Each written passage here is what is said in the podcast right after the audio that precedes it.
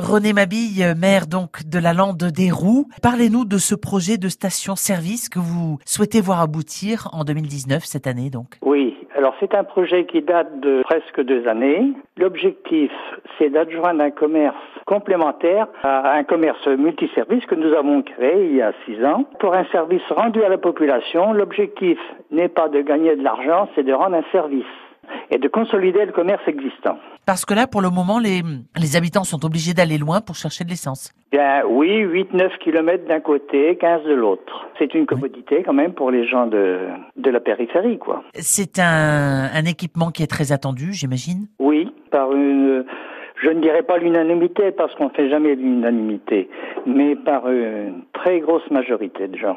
Et alors, qui s'occuperait euh, de le, la gérer cette station-service?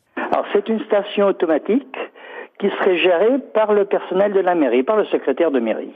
Hein, et le maire, bien sûr, euh, qui nécessiterait quatre heures de travail par semaine pour faire la facturation et la surveillance euh, du fonctionnement, quoi. Automatique, donc, ça veut dire avec une carte bancaire. Hein voilà, payable par carte.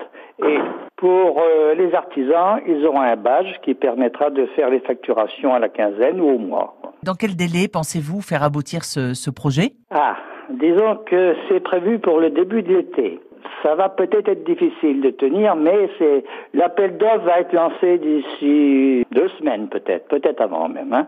Donc il y a quand même les délais à respecter entre l'appel d'offres et le recueil des candidatures et l'analyse des candidatures aussi, des projets. Il y a des délais réglementaires à respecter aussi. Merci René Babi, maire de la Lande d'Héroux. Merci d'avoir répondu à France Bleu. Merci, au revoir.